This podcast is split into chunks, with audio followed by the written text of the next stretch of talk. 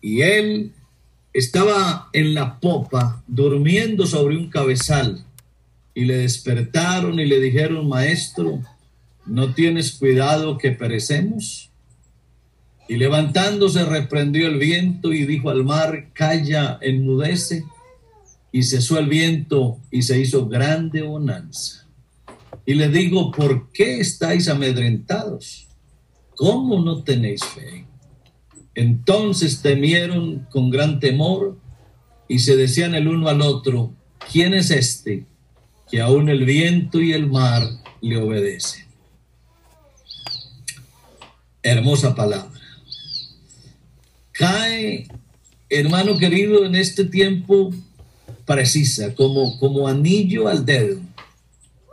Hoy llegó la noche, estamos viviendo en el tiempo ya digámoslo con claridad, en el tiempo final, la noche ha llegado y hay que pasar al otro lado.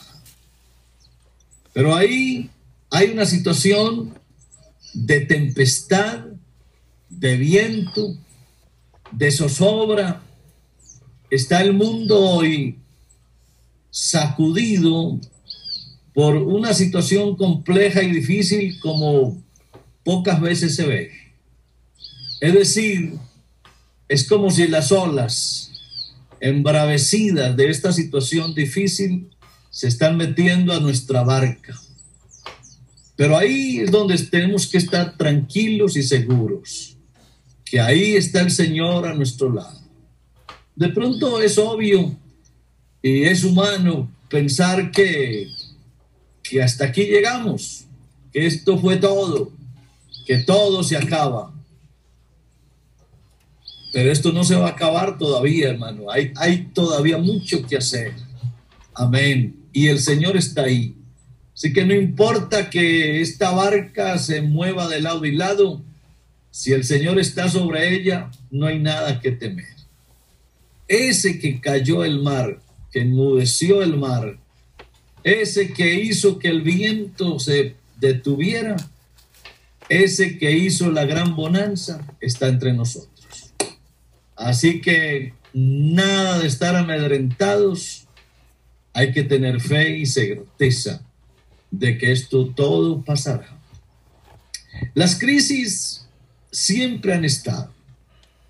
La iglesia del Señor en todas las épocas ha vivido grandes crisis. Y no solo la iglesia. Israel mismo vivió crisis, pero después de ellas, por lo regular, siempre siempre hay un gran avivamiento. El pueblo de Dios, como dije, llámese Israel o llámese la iglesia ahora, siempre han pasado por épocas de crisis y en muchas de ellas ha habido lágrimas, ha habido dolor, ha habido muerte. Pero de todas ellas, de todas ellas, Dios ha dado la victoria. Y en muchos sucesos de la historia, Dios ha permitido el sufrimiento aún hasta de sus hijos. Pero luego viene la bendición. Y al final se entiende que detrás de dichos acontecimientos siempre estuvo la mano del Altísimo guiando y direccionando todo a favor de su pueblo. No te olvides, mi pastor, que los que aman a Dios, todas las cosas le ayudan para bien. No dice algunas, o las mejores, o las favorables. Dice todas las cosas. Aún hasta las crisis nos ayudan para bien. Las crisis deben generar oportunidades, deben generar mejoras. Y al ver que llegan las crisis, debemos prepararnos para una nueva etapa con nuevas expectativas. Creo que eso está claro y está definido. Si llegó la crisis, luego vendrá la gran oportunidad, luego vendrá la nueva etapa, porque después de cada noche y después de cada tormenta, siempre vendrá el amanecer, siempre vendrá la calma. Estaba pensando estos días en algo incluso hasta de la mitología estaba pensando en, el famoso ave fénix. E, esa, ese ave fénix del que habla la mitología griega, eh, que según ellos es una, un ave de larga vida que, se regenera de las cenizas de su predecesor. Y, según algunas fuentes, el fénix muere en un espectáculo de llamas y combustión, aunque hay otras fuentes que afirman que el ave legendaria muere y simplemente se descompone antes de nacer de nuevo. Cuando uno mira un poquitico eso de la mitología griega, ve que en, el registro histórico eh, el fénix podría eh, simbolizar la renovación en general, así como el sol, como el tiempo, como el mismo hombre, como ciertos aspectos de la vida cristiana. Eh, estas, estas personas estas mitologías también pensaban en que para ser algo más grande hay que pasar por una crisis fuerte. Eh, el mito del ave fénix, del que quiero hablar un poquitito nomás, alimentó varias doctrinas y concepciones religiosas de supervivencia aún en el más allá, pues el, el fénix se desvanece para renacer con toda su gloria. Y según ese mito, poseía varios dones extraños, por ejemplo, como, como la virtud de que sus lágrimas fueran curativas, una fuerza sobrenatural, el control sobre el fuego y la gran resistencia física. Por eso es que, tomando un poquitico esa nota, veo que eh, el fénix ha sido un símbolo del cuerpo físico y espiritual, del poder del fuego, o sea, de la prueba, de la dificultad, de la purificación y aún hasta de la inmortalidad. Pero eso no es un asunto simplemente de la mitología con sus figuras y sus cosas, sus excentricidades, que, no es del caso pues aplicarlas en su totalidad, pero mire que hasta en el mundo mitológico siempre se espera que después de las crisis venga otra situación diferente. Pero, pero no hay necesidad ni siquiera de, ir a la mitología, la misma naturaleza Seguramente que tú has predicado alguna vez la crisis por la que pasan las águilas viejas. Esas águilas viejas eh, tienen un momento de crisis en la vida que o se renuevan, o, déjenme usar la palabra que está de moda, se reinventan o se mueren. Un águila vieja o se reinventa o se muere. ¿Por qué? Porque le llegó la crisis y esa crisis la lleva a meterse en una de sus eh, cuevas, en, las piedras altísimas, y ese pico viejo que está próximo a, desaparecer, lo usa para arrancarse sus plumas y, y sus garras también tienen que ser quitadas. Así que luego el mismo pico también se desaparece, pasa una crisis terrible y luego le nace un pico nuevo, unas garras nuevas y unas plumas nuevas. Y aparece en, su majestad eh, como ave mm, excelente, enfrentando una nueva etapa, como un águila rejuvenecida y hermosa. Entonces yo creo, hermanos, que aún hasta la naturaleza nos enseña que después de esas crisis tiene que venir una renovación y, para decirlo en el, en el término nuestro, tiene que haber una reinvención de la vida. Y creo que ese es el mensaje esta mañana. ¿Qué va a pasar después de esta crisis? Porque la crisis se tiene que acabar. Ella tiene que pasar. Pero ¿qué va a suceder con nosotros? Pasará la crisis y nosotros dónde quedaremos. Hay una palabra que también está muy de moda y, desde el primer día que la oí me pareció lindísima. Es una palabra en español, resiliencia, la famosa resiliencia, que, no es otra cosa más que la, la interesa la capacidad para adaptarse eh, levemente y con resultados positivos frente a situaciones adversas. Esa, esa resiliencia también la ven como, como la capacidad de tener éxito a pesar de un estrés o de una adversidad que implica normalmente un grave riesgo de resultados negativos. Es más, dicen que hasta en, asuntos de competitividad, la resiliencia muestra cómo la persona se adapta positivamente a situaciones adversas. Esa, esa resiliencia es como, como volver de un salto, como, como resaltar, o déjenme usar el otro verbo, como rebotar. Esa es la resiliencia.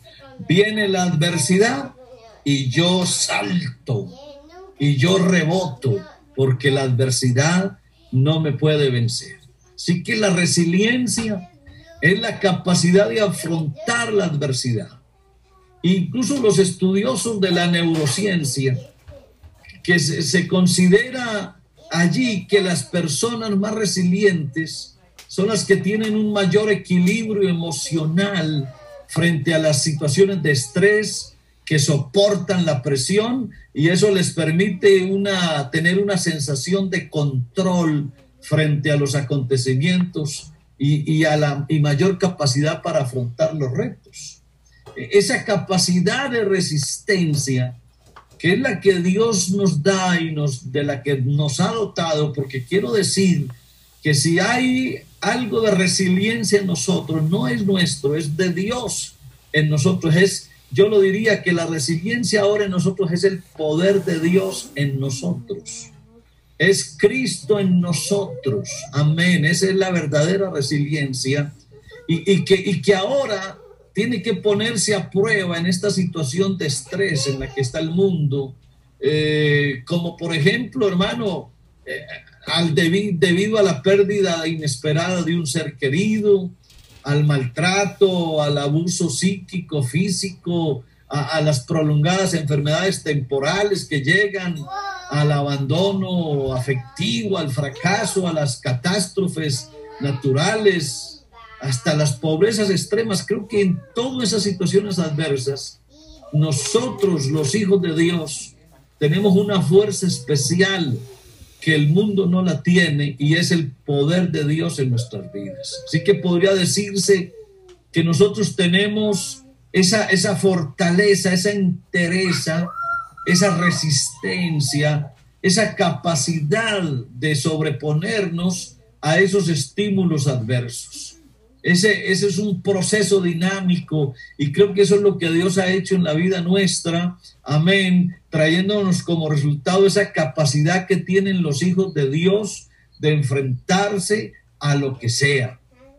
El Hijo de Dios está hecho, está estructurado de una manera tal que soporta cualquier adversidad, cualquier crisis, cualquier situación adversa, por, fuerte que sea, el Señor ha dotado a su pueblo con esa capacidad. Así que tú y yo, mi pastor, tenemos un tesoro muy grande y es el poder de Cristo en la vida nuestra, que es la que nos hace vencer cualquier situación difícil.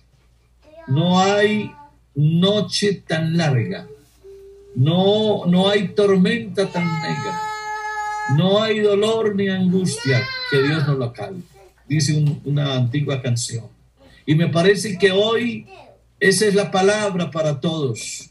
No habrá nada que nos espante, porque en, el Señor estamos supremamente bien y Él ha hecho un muro de fuego en derredor nuestro de tal forma que tú y yo, mi pastor, podemos estar tranquilos que la crisis pasará y tú y yo quedaremos mucho más fuertes, como, como el roble, como ese inmenso roble, amén, eh, que, que, que se levanta en el bosque y que ha soportado cantidad de tempestades. Y después de cada tempestad, ese roble se hace más fuerte. Yo creo y lo aseguro en el nombre de Jesús, que esta iglesia hermosa, después que pase esta crisis en la que está el mundo hoy, será mucho más fuerte, más poderosa. Y cada día haremos un trabajo más excelente, amén, porque todo esto está en los propósitos de Dios. Eso de hablar de crisis es también hablar de avivamiento. Y, y cuando uno mira la historia, ve que a lo largo de ella, la iglesia de Jesucristo ha vivido numerosos procesos y situaciones de gran complejidad que han incluso hasta amenazado la existencia de la iglesia misma. Pero esa diversidad abarca desde crisis hasta de identidad a, cuestionamientos críticos de su estructura, así como cismas, revoluciones, peligros de extinción y desaparición. La iglesia ha pasado por toda clase de crisis, pero siempre la iglesia ha podido subsistir inclusive crecer, permaneciendo intacta en, lo esencial. Es que la iglesia, hermano querido, es como ese junco que crece en medio del lodo. Ahí ha crecido la iglesia. La iglesia se ha movido en atmósferas muy difíciles, en situaciones externas complejas, en, tiempos de hostilidad, de guerras. En, en todos esos casos la iglesia ha estado. Y ahí, ahí ha permanecido la iglesia, así que no hay nada que temer. Esto que está pasando ahora se ha repetido muchas veces y la historia siempre termina en que después de una gran crisis viene un gran avivamiento. El Señor dijo, estas cosas os he hablado para que en mí tengáis paz.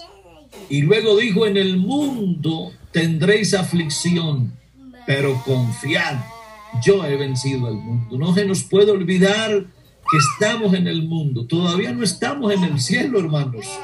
No estamos en el cielo todavía, estamos en el mundo. Y el Señor dijo, en el mundo tendréis aflicción. Pero confiad, yo he vencido al mundo, así que no hay que esperar otra cosa más que aflicción. Entonces no nos debe sorprender lo que está pasando en el mundo ahora. Eso fue lo que el Señor dijo. Ahora, esto que está pasando pues no nos alegra, no nos alegra, pero sí nos satisface saber que Dios siempre ha tenido, tiene y tendrá la razón. Y Él dijo así, Él dijo que en el mundo habría aflicción y eso es la aflicción que estamos pasando hoy, pero luego dice, confiad, yo he vencido el mundo. Creamos lo primero y creamos lo otro. Que hay aflicción, pero que también hay victoria. Y Él en, su oración en el capítulo 17 de Juan, él, dijo una frase que encaja perfectamente. Él dijo, no ruego que los quites del mundo, sino que los guardes del mal. Yo, yo me siento guardado, hermano, yo no tengo nada que desconfiar. Eh, yo sé que, que, el mundo está en complicaciones, en conflictos, en pestes, en dificultades, eso lo dijo el Señor, pero también Él dijo que Él no estaba esperando sacarnos del mundo ahora. Nos sacará en su momento, pero por ahora estamos aquí. Y Él no dice que nos va a quitar del mundo, Él lo que dice es que nos va a guardar del mal. Por eso tú y yo tenemos que decirle eso al Señor, Señor, guárdanos del mal, guárdanos del mal. Esta iglesia, tú y yo que somos iglesia, prevaleceremos. La Biblia dice que las puertas del Hades no van a prevalecer sobre esta iglesia. Es decir, hermano querido, esta iglesia no la detiene nada, ni nadie. Y lo que está pasando ahora, hermano, esto no es sino un impulso más. ¿Sabe, hermano? ¿Esto a qué se parece? Esta crisis.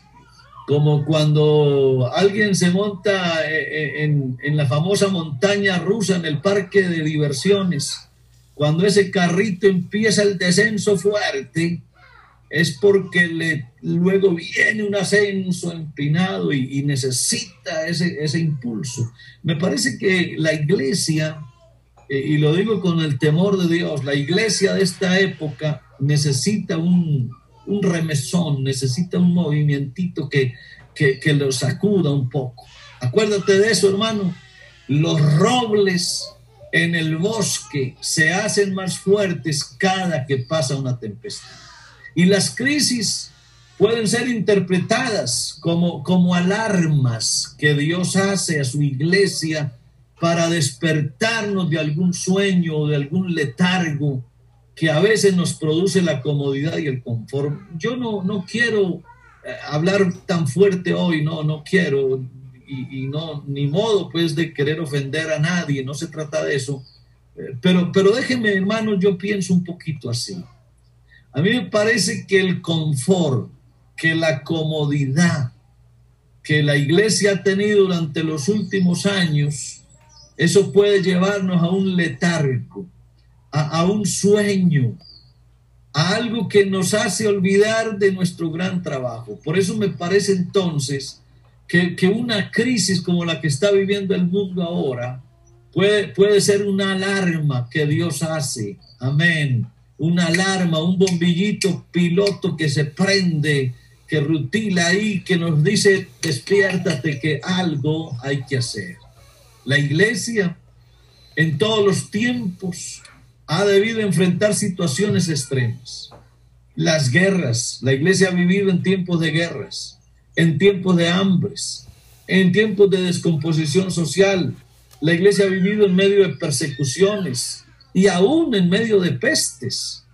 Ahora estamos viviendo en medio de una peste terrible, pero no obstante, después de ese fuerte remesón, siempre la iglesia ha sido bendecida y se ha levantado aún con más fuerza. Por eso hoy lo digo con temor de Dios. Se necesita una iglesia que soporte, que sobreviva a las crisis. Yo pienso que la iglesia hoy, de alguna manera, eh, está siendo sacudida porque estamos en el mundo y, los efectos colaterales nos llegan a nosotros también. Es como pasando por un sedazo. Amén. Eso fue lo que un día pasó con Pedro. El diablo os ha pedido para zarandearos como a trigo. No sé por qué, hermano, pienso ahora que estas crisis pueden ser zarandas a ver quién permanece, a ver quién se sostiene, a ver quién pasa la prueba. Así que creo yo que después de esta crisis quedará una iglesia robusta, fuerte, y que lo que estaba débil tristemente se cayó. Ahora toca que tú y yo sobrevivamos, soportemos la crisis y nos preparemos para una época lindísima que se le viene a la iglesia, que se le viene al pueblo de Dios, que se mantenga de pie. Eso es lo que se necesita hoy. Una iglesia que se mantenga de pie cuando el mundo se derrumba. Una iglesia que esté firme y en guardia como los soldados en Pompeya, cuando el volcán Vesubio lo llenaba todo con esa lava incandescente Algún día tuve la oportunidad de estar allá, propiamente, en Pompeya Pompeya, allá en italiano, y miraba a lo lejos, allá el Vesubio, cómo tapó todas esas ciudades alrededor, y cómo hay historias, entre ellas, que cuando excavaron, como lo han estado haciendo hace años, encontraron unos soldados de pie de pie en la puerta de guardia, vieron en la lava llegar y no huyeron. Y los encontraron de pie, calcinados, porque prefirieron quedarse a ser consumidos por la lava que dejar su puesto. Yo creo que hombres así hay cantidades en todo el mundo. Dios tiene hombres valiosísimos y tú eres uno de ellos.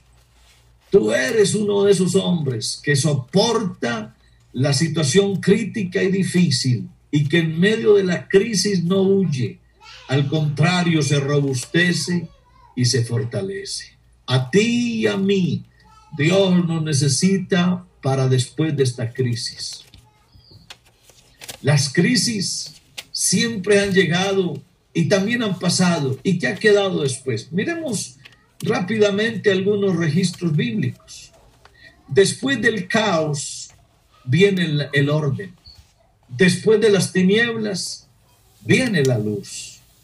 Dice que la tierra estaba desordenada y vacía, y las tinieblas estaban sobre la faz del abismo, y el Espíritu de Dios se movía sobre la faz de las aguas. Y dijo Dios, sea la luz, y fue la luz.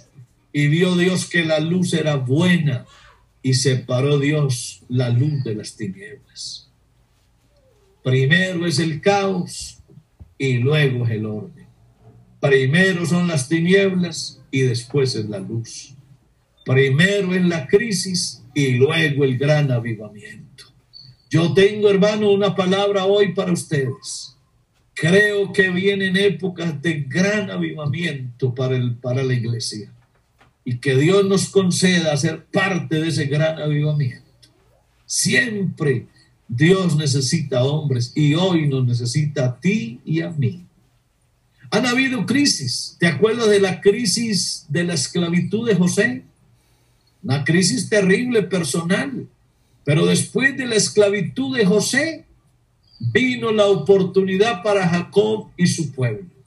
En otras palabras, primero esclavitud y después bendición. En el caso de la cárcel, para José, primero fue la cárcel y después el gobierno y la autoridad. Por eso no hay que temerle, hermano. Yo diría a ese José, no tenía que temerle ni a la esclavitud ni a la cárcel, porque ambas cosas Dios las utilizaría para luego ser instrumento de bendición. Después del diluvio, ¿qué vino? Después del diluvio vino una naturaleza renovada. Es que el diluvio no, no duraba por siempre. Llegó un momento que se retiraron las aguas. Ya era el año 601 de Noé. Y dice que en el mes primero, en el día primero, oiga cómo actúa Dios. Era el año 601. Y en el mes primero, y el día primero, y dice que las aguas se secaron sobre la tierra. Y quitó Noé la cubierta del arca y miró, y aquí que la faz de la tierra estaba seca.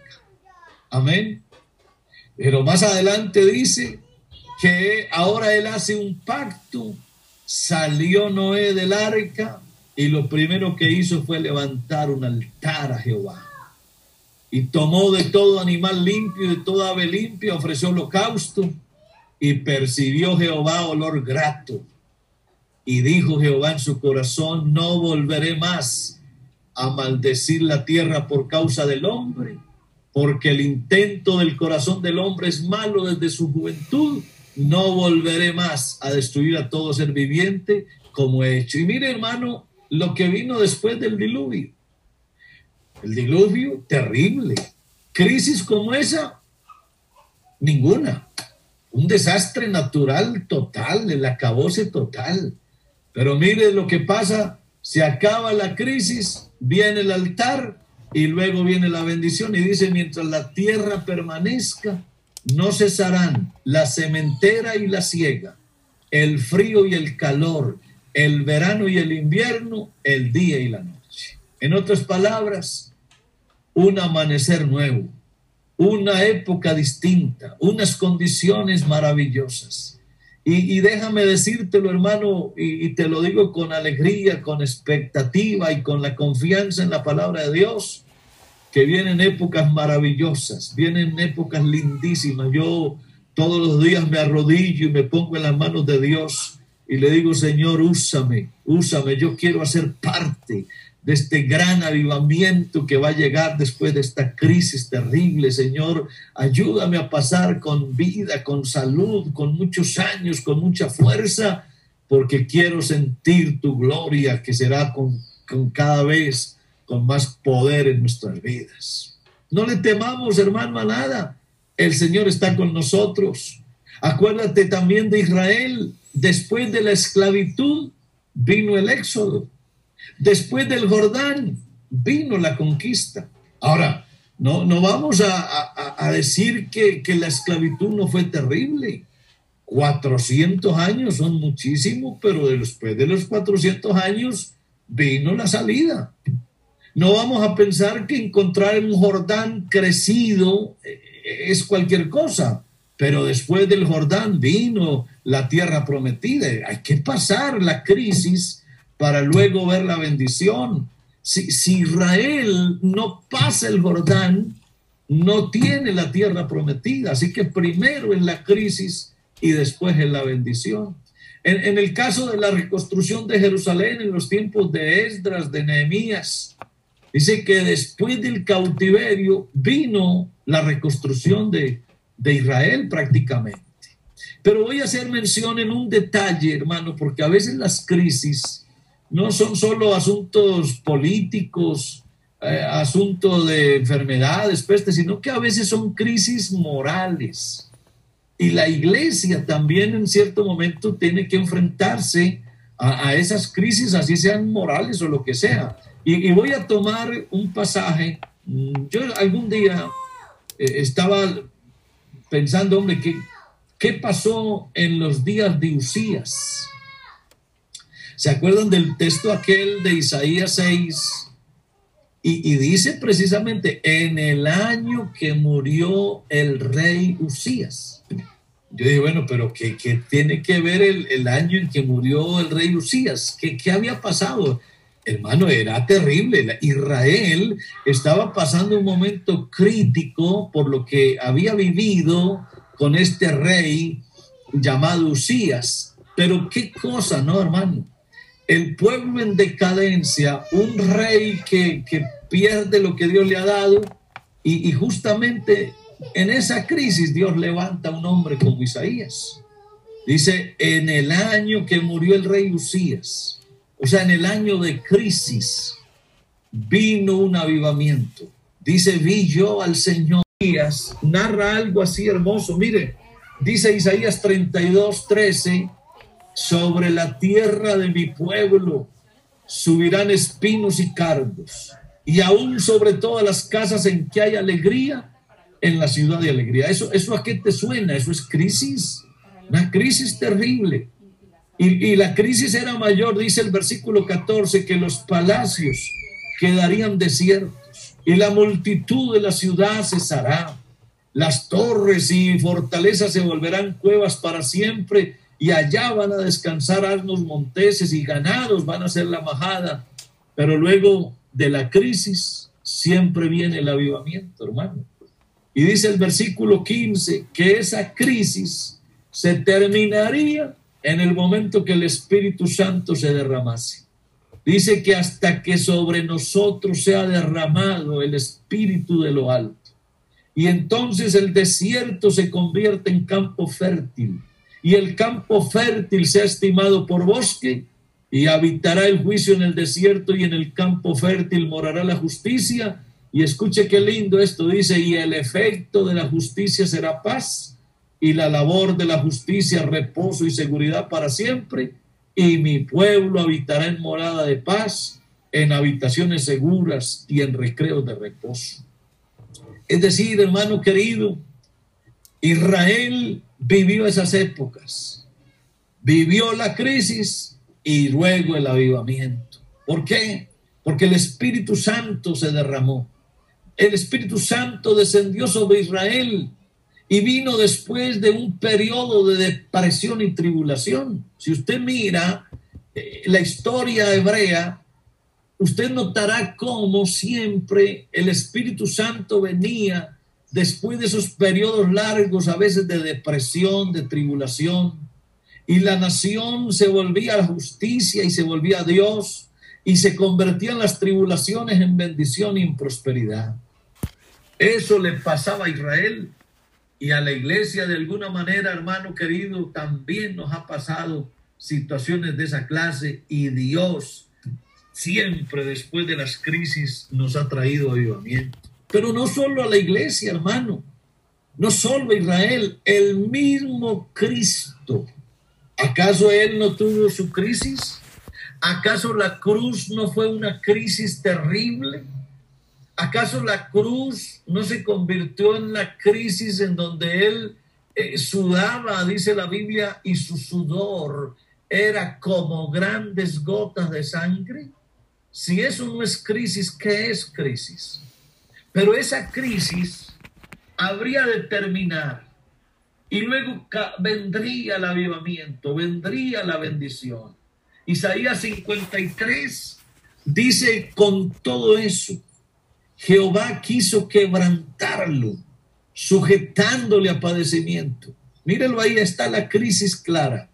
Pero luego dice que la crisis se acaba. Ese calvario tenía que pasar, pero luego vendría algo maravilloso. Y dice, cuando haya puesto su vida en expiación por el pecado, verá linaje, vivirá por largos días y la voluntad de Jehová será en su mano prosperada. Y aquí viene lo lindo, hermano, lo hermoso, porque, porque uno, uno normalmente ve el Calvario y por la fe ve lo que pasa con el Señor físicamente.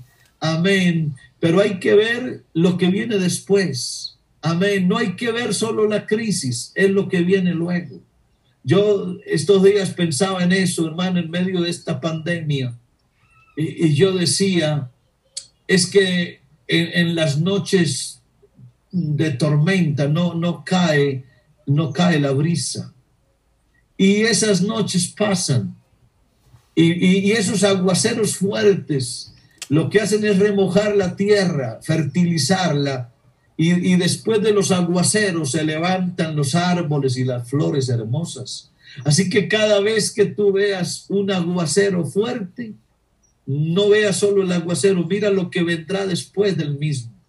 Vendrá un hermoso jardín, unos árboles echando frutas hermosas será todo lindo. Yo, yo, yo no estoy viendo, hermano, solo esta pandemia. Yo, yo creo que después de esta pandemia van a venir cosas lindísimas. Mire lo que dice Isaías 53, 11 que cuando él haya puesto su vida en expiación por el pecado, dice, verá linaje. Y dice el versículo 11, verá el fruto de la aflicción de su alma y quedará satisfecho. Aleluya. Aleluya, hermano, eso fue lo que pasó en la cruz. La cruz es una crisis terrible, pero una crisis que luego trajo vida, que trajo redención, que trajo bendición, que trajo regeneración, que trajo renovación, que trajo salvación. Así que bienvenida a la cruz, porque detrás de ella vino tu salvación y la mía. Bienvenida a la crisis, porque después vendrá el gran avivamiento. Ahora, hermano, no, no, no me digas, por ejemplo, que, que antes del Pentecostés no hubo encierro. ahorita estamos en eso precisamente, encierro, encierro. Estamos con los brazos cruzados en muchas ocasiones, confinados en nuestras casas, nuestros pueblos, las ciudades, los países, todo el mundo está hoy eh, encerrado y, me estoy acordando, guardando las proporciones, ¿acaso hermano antes del Pentecostés no vino un encierro? ¿No estaban encerrados aquellos primeros hombres que luego conformarían la iglesia del Señor? ¿No estaban ellos encerrados unánimes juntos? No llevaban ya varios días alejados de todos, allá en un aposento alto con las puertas cerradas, ventanas cerradas. Estaban allá encerrados esperando una promesa y estando encerrados, aleluya, en medio de esa crisis, amén, vino de repente del cielo un estruendo, aleluya, como un viento recio que soplaba y llenó la casa donde estaban todos sentados. Y yo creo, hermano, que eso es lo que tendrá que pasarnos ahora. Hoy la iglesia de alguna manera está encerrada. De alguna forma no estamos pudiendo hacer el trabajo que tenemos que hacer. Parece que las puertas se nos cerraron, todo está complejo, pero ahí en medio del encierro el Espíritu Santo se va a derramar Aleluya. Y vamos a salir de aquí, hermano, como, como disfrutando, déjeme decirlo, de algún nuevo Pentecostés. Me parece que después de este encierro vendrá otro gran Pentecostés para la iglesia y que Dios te permita a ti y a mí hacer parte de ese gran avivamiento. Es que para seguir poniendo ejemplos, hermano, tiempo faltaría. ¿Acaso la iglesia primitiva, después de ese Pentecostés, no sufrió otra crisis? ¿No te acuerdas de la gran persecución? ¿No te acuerdas? Cómo, cómo la iglesia estaba cómoda. Y aquí es donde yo quiero llamar la atención. Muchas veces la comodidad y el confort nos, bueno, hermanos. nos hace dar sueño, nos hace entrar en un letargo. Y ahí cuando viene el sueño o el letargo, muchas veces Dios usa la crisis para que tú y yo despertemos. A, ver, déjame, te cito el caso de la iglesia primitiva. Habían pasado cosas maravillosas. El Espíritu Santo se había derramado con fuerza, con poder. Habían miles de hombres ya. Eh, tres mil habían bautizado aquí, cinco mil después. Así que eran ocho mil, eran más. Y Jerusalén estaba llena de hombres y mujeres felices adorando a Dios. Pero, pero llegó la crisis. ¿Por qué llega la crisis? Está la iglesia en Jerusalén junta toda. ¿Y por qué aparece la gran persecución? Esa persecución que ocurrió en Jerusalén fue una crisis terrible y alguien podrá decir, ¿y Dios por qué lo permite? ¿Y Dios por qué permite que el imperio persiga a la iglesia y por qué empiezan a aparecer mártires y por qué la sangre de los cristianos se derrama y por qué qué hace Dios, dónde está Dios, como dijo el salmista, dónde está Dios. O como dijo Job, ¿quién me diera el hallar a Dios? ¿Dónde estará Dios? Yo iría. Muchas veces uno, hermano, cuando ve las crisis, uno, uno dice, ¿y qué se hizo Dios? ¿Por qué Dios no actúa? Ejemplo, hermano, ahorita eh, cuando vemos que uno de nuestros pastores eh, fallece por causa del virus, o los hermanos en la iglesia, o la situación de la economía, uno muchas veces es tentado a, a, preguntarle, Señor, ¿y tú qué te hiciste? ¿Dónde estás, Señor? ¿Qué pasa contigo? Pero no te olvides, hermano querido, que Dios no se ha ido. Él está en la barca. La barca se está moviendo, el viento está fuerte, las olas golpean, pero el Señor está en la barca, así que no hay nada que temer. Esa, esa persecución, que fue una crisis, trajo bendición. ¿Sabes por qué? Porque ahí fue donde resultó la expansión de la iglesia. Si, si esa crisis no hubiera llegado, la iglesia en Jerusalén se hubiera quedado ahí toda recogida. Pero dice el capítulo 8 de los Hechos que los que fueron esparcidos, óyelo bien, los que fueron esparcidos, los que fueron objeto de la crisis, los que fueron perseguidos, los que, los que fueron eh, de alguna manera eh, llevados forzosamente a huir, iban por todas partes, pero iban anunciando el Evangelio. Y fue ahí donde Felipe que descendió a Samaria y predicaba a Cristo. Y dice la palabra que la gente unánime escuchaba atentamente las cosas que decía Felipe, oyendo y viendo las señales que hacía, y muchos que tenían espíritus inmundos salían estos dando grandes voces, y muchos paralíticos y cojos eran sanados, así que había gran gozo en aquella ciudad. Quiero entonces decir con certeza amén, que para Samaria y para su pueblo, para su gente, para esa comunidad, la crisis de la persecución fue su gran bendición. Y yo quiero decirlo con más certeza todavía. Con más certeza lo digo, hermano. La crisis de la persecución de la iglesia primitiva se convirtió en un gran avivamiento porque por esa causa donde caía un cristiano, donde llegaba un cristiano, era como si cayera una, una chispa encendida sobre un pastizal seco. Así que donde llegaba un cristiano perseguido por causa de la crisis, allí había bendición y había avivamiento. Samaria es el ejemplo clásico de eso, que después de la crisis viene la bendición. ¿Qué va a pasar algún día, hermano, para ir ya cerrando? ¿Qué va a pasar cuando termine la gran tribulación. ¿Cómo va a quedar el planeta? Cuando uno mira escatológicamente y, las figuras de Apocalipsis y la parte literal de la profecía, pues, pues uno, uno, uno dice, la Tierra, el planeta, el ecosistema, ¿cómo quedará después de, después de esa gran guerra de Armagedón? ¿Cómo irá a quedar el planeta? ¿Habrá una crisis ecológica más fuerte que esa? Creo que no.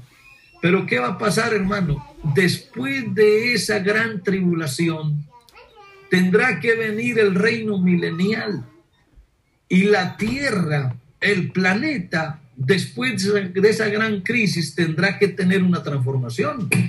O sea, Dios tendrá que renovar la tierra. Así que después de la crisis vendrá de alguna manera una tierra renovada. Creo que eso también va a pasar en el futuro.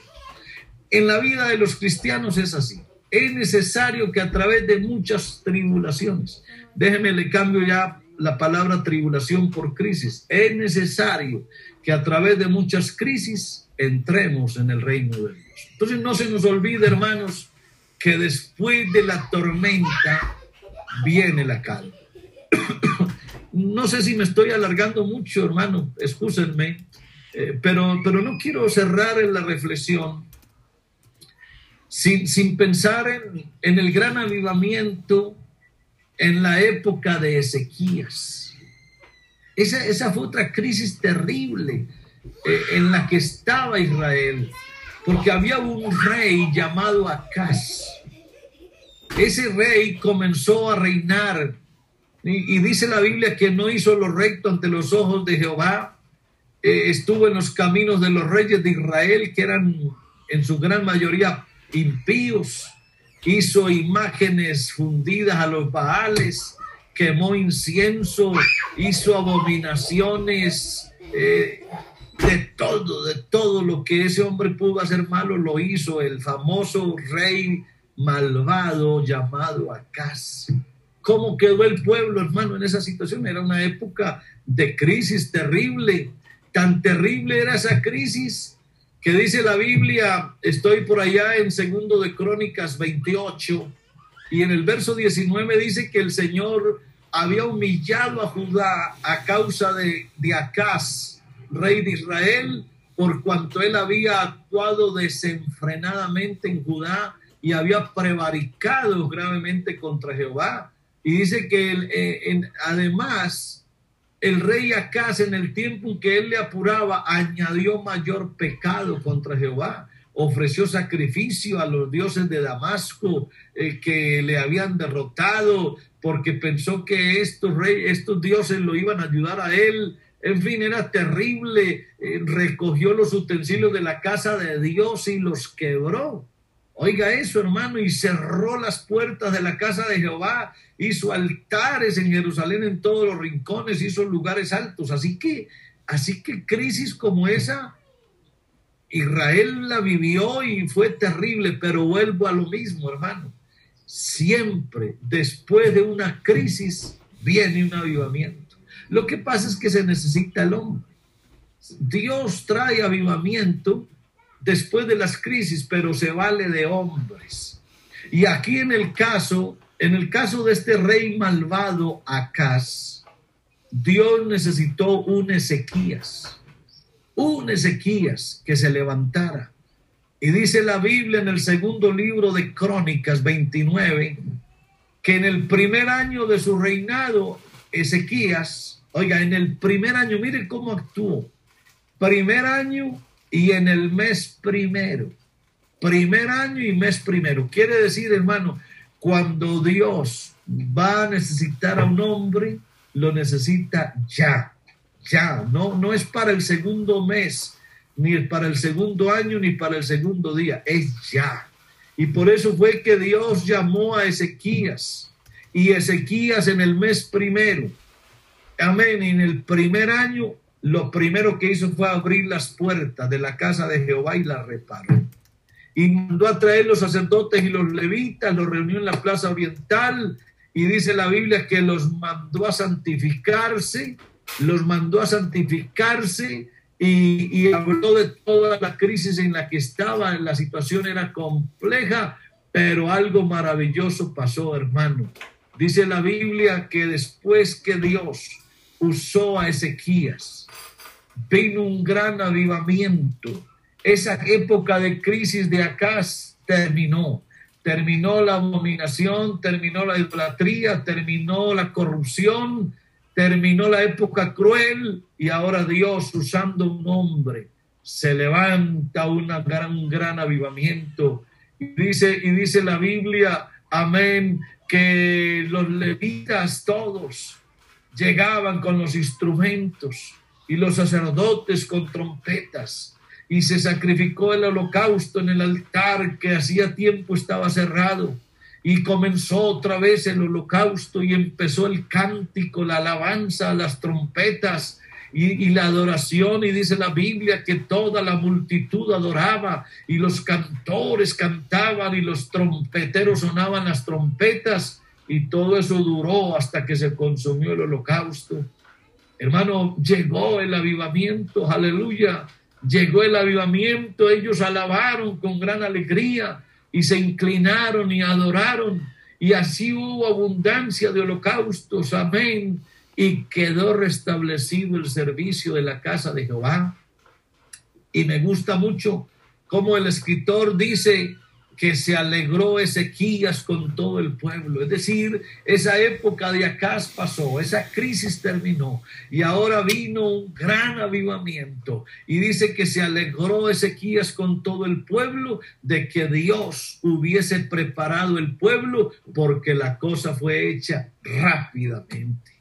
Creo que estas experiencias de Israel y de la iglesia tienen que ser para nosotros, hermano, una lección clara de lo que Dios permite y de lo que Dios podrá hacer. Amén. Dios, Dios hace que las crisis pasen cuando Él quiera y sepa que han de pasar. Pero luego necesita hombres. Y aquí me refiero a ti, mi pastor, tú que me oyes en esta mañana. A ti Dios te necesita para después de esta crisis. Dios en otras épocas siempre ha levantado hombres para enfrentar las crisis. Abraham lo levantó en el tiempo de Sodoma. A Noé lo levantó para el tiempo del diluvio. A Moisés lo levantó para ponerse al frente del faraón y pasar el desierto. Todas esas son crisis. Para pasar el Jordán, levantó a Josué. Para ser un faro en la oscuridad, levantó a Samuel.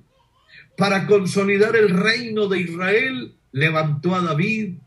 Para cerrarle la boca a los leones, levantó a Daniel.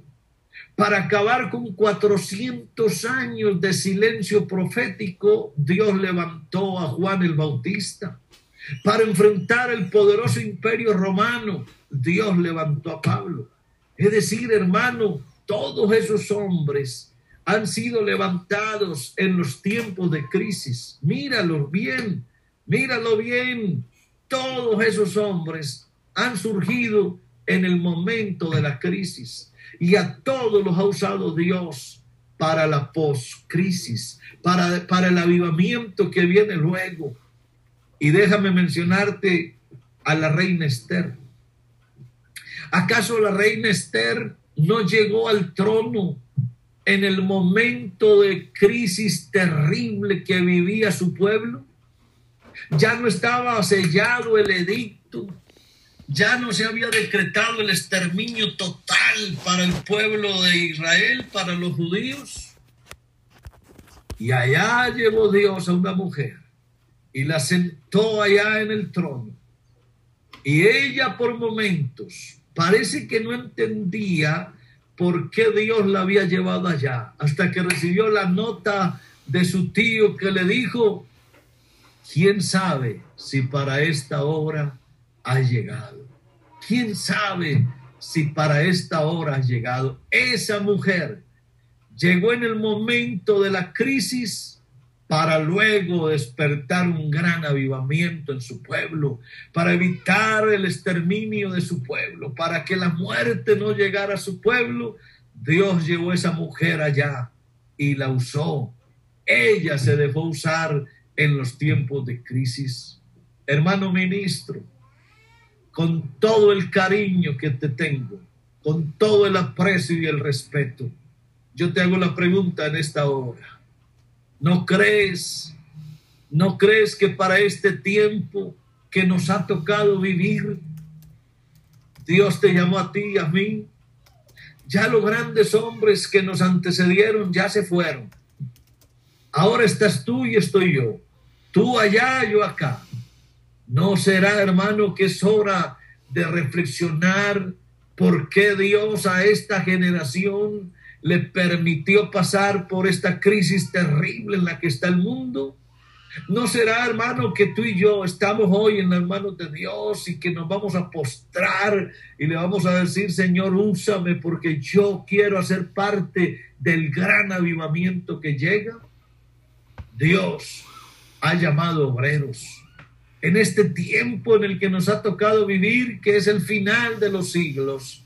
Dios ha llamado obreros y se les ha llamado obreros de la hora undécima, porque solo resta un poco, un poco, aún un poquito, y el que ha de venir vendrá y no tardará. Aleluya.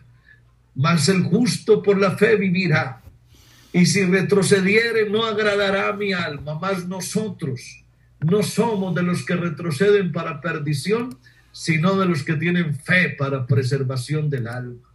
Por eso, hermano querido, solo resta un poco para que se cierre el programa de Dios con la iglesia.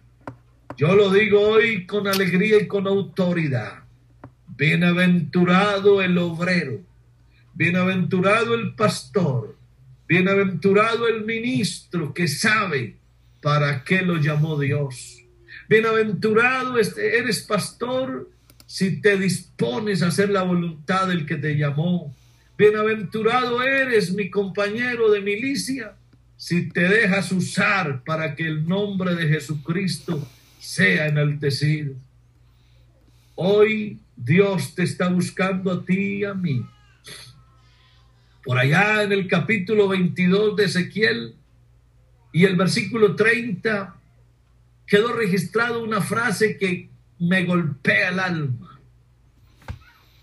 Dice, y busqué, y busqué entre ellos hombre que hiciese vallado y que se pusiese en la brecha delante de mí a favor de la tierra para que yo no la destruyese y la noticia es triste y no lo hallé. Hoy Dios necesita un hombre que haga vallado, que haga un muro con su oración, con su clamor, con su ruego, con su intercesión. Un hombre que se ponga en la brecha, que, que, que le diga, Señor, aquí estoy, úsame Úsame para ser de bendición para tu iglesia, para este mundo difícil, Señor, en esta época de crisis. Úsame, úsame, úsame. ¿Dónde estará el hombre que Dios quiere usar durante y después de esta crisis? ¿Dónde estará? ¿Dónde estará? Yo, yo no sé, hermano, en qué, en qué ciudad de los Estados Unidos estés. No sé en qué estado te encuentres eso no importa, hermano, dónde estás tú, dónde estoy yo. Lo importante es cómo estamos delante de Dios tú y yo ahora. Y yo quisiera invitarte, mi querido pastor, con todo cariño, para que te pongas en las manos de Dios ahora. Yo lo voy a hacer ya mismo y se lo voy a repetir a Dios una y diez y cien veces y le voy a decir, Señor, úsame, úsame, ayúdame a pasar esta crisis, ayúdame a pasar este tiempo difícil, Señor, porque quiero hacer parte de ese gran avivamiento que viene para tu iglesia. Oh Señor, yo quiero que me uses de una manera especial. Te voy a invitar, hermano, si sientes hacerlo, si esta palabra impactó tu vida como me impactó a mí, yo te voy a invitar a que levantes tus manos o si quieres arrodillarte ahí donde estás. Ahí no hay nadie contigo, estás tú solo, no hay, no hay nadie ahí contigo, solo Dios que te ve. Si tú quieres tirar al piso, tírate. Si te quieres postrar, póstrate ahora. Pero Dios va a cambiar esta crisis y la va a transformar en un gran avivamiento. Los Estados Unidos de Norteamérica van a sentir a un pueblo, amén, a una iglesia poderosa en Dios, a un grupo de ministros que se han llenado del Espíritu Santo y Dios los va a usar de una manera maravillosa. Estados Unidos de Norteamérica será diferente después de esta pandemia, porque Dios levantará grandes hombres, fortalecerá a los que hay y usará estos varones para ser de bendición. Yo en esta mañana declaro la bendición bendición para ese país ahora mismo en el nombre de Jesús. Ruego por Colombia, ruego por donde haya hombres nuestros predicando la palabra y pongo mi vida en las manos de Dios, Señor. Yo me pongo delante de ti ahora. Oh Dios, me tiro a tus pies ahora, Padre. Tiro mi corona ante tus pies, Señor, y me pongo en tus manos para lo que tú quieras hacer conmigo. Señor, yo quiero que esta crisis pase, que pase esta tempestad, que pasen estas olas fuertes, que el viento huracanado ya se calme y que yo pueda, Señor, servirte de una manera maravillosa. Señor, tú vas en la barca con esta iglesia, por eso no dejes que naufraguemos, oh Padre. Oh Dios, haz que todo se calme, Señor. Un día le dijiste al mar que se aquietara y se aquietó. Un día le dijiste al viento que se detuviera y se detuvo. Por eso ahora en el nombre de Jesús yo te ruego, Dios, que hagas que toda esta crisis se detenga y que surja una iglesia poderosa, maravillosa, para un gran avivamiento, un gran despertamiento, Padre. Usa mi vida, Señor, úsala, úsala, úsala. En el nombre de Jesús, mira este hombre que está ahí tirado a tus pies, Señor. Mira este líder que está ahí, Señor, oyendo esta palabra. Señor, toca su corazón ahora y que se levante de ahí con fuerza, con vida, con gozo, Señor. Ahí hay un instrumento en tus manos, Señor. Yo también quiero